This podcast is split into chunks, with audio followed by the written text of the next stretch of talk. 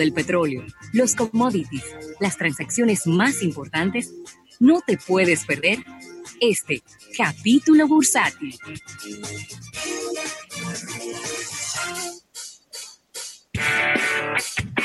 Bueno, y de inmediato arrancamos con este capítulo bursátil gracias al Banco Popular. Banco Popular a tu lado siempre. Y, y de inmediato, Rafael, viendo noticias relacionadas con, con la economía. Eh, buenas noticias, pudiera yo decir. Y es que ya eh, ayer hablábamos que Disney, eh, Shanghai Disney, Shanghai Disneyland, que es el nombre correcto de este parque que está en China, ya había puesto su fecha de abrir. Está cerrado desde el 25 de enero y ya había puesto fecha para abrir el próximo 11 eh, de mayo. Pues ellos empezaron a vender las boletas y adivina qué. ¿Qué pasó? Se- en minutos se vendieron todas. Ay, la gente es harta de estar en la casa. Totalmente. No es menos de ahí, ¿oíste? Eh, ellos será, este será el primer gran parque de diversiones que se abra en todo el planeta. Un parque que normalmente recibe 80 mil visitantes al día, pero el gobierno le ha dicho a Disney que tienen que operar al 30% de su capacidad. Esos son 24 mil eh, visitantes. Eh, déjame ver. Eh, ya, eso fue un ratico, la pusieron a la venta y de una vez se vendieron todas las boletas. Tres minutos, tres minutos tardó para venderte, para venderse. Ni un concierto de Madonna. No, no, un concierto de nadie, mi hermano. Yo creo que en tres minutos no, nadie tiene ese récord. Obviamente, eh, ellos van a tener, va a haber, eh, lo que van a utilizar es un, código QR. eh, no, no entiendo bien, eso, eso les va a permitir eh, a través de una aplicación poder monitorear las personas que, que van al parque y en el caso hipotético de que uno de ellos eh, esté contagiado, poder entonces saber quién estaba en el parque ese día, poder comunicarse con todos ellos. Todo el mundo va a tener que utilizar máscaras.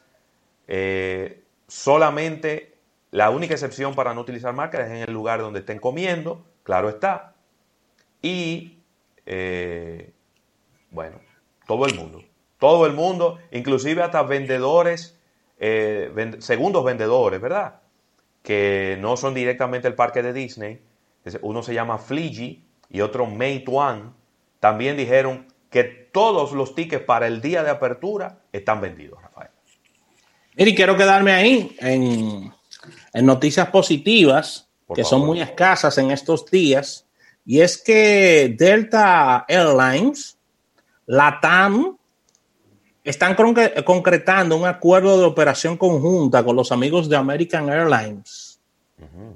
Se están uniendo, se están uniendo estas tres. Delta Airlines, LATAM Airlines, están concretando realizar operaciones conjuntas con American y esto fue informado el día de hoy por la aerolínea chilena, LATAM, y en este momento el mercado está siendo fuertemente golpeado, lo que manda a, en vez de trabajar de manera individual estas líneas aéreas, que se unan en operaciones conjuntas, en logística, eh, en compras, en todo el tema que tiene que ver con, con vuelos, rutas, y Delta agitó el mercado en el día de ayer eh, cuando dijo que estaba interesado en comprar el 20% de, de, LATAM, eh, de LATAM por unos 1.900 millones de dólares, creando una nueva alianza que sacudió los antiguos lazos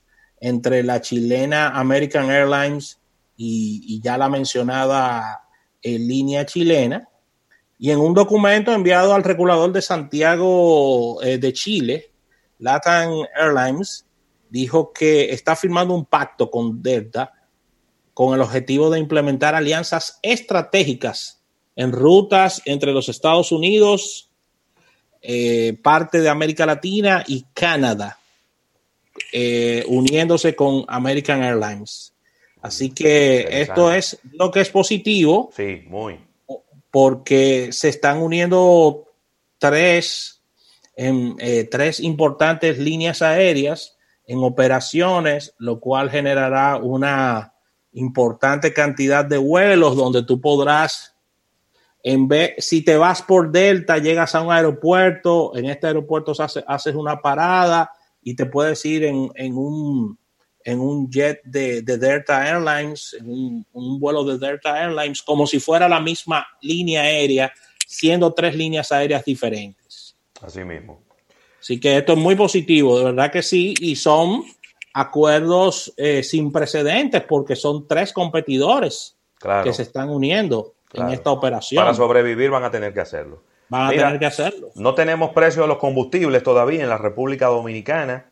Sí, el precio del petróleo en el mercado internacional ha aumentado. Eh, está en 25 dólares con 37 centavos. Eso es un 2.17% de crecimiento. Y también los índices bursátiles de los Estados Unidos están positivos, por encima del 1.5 hasta el 2%.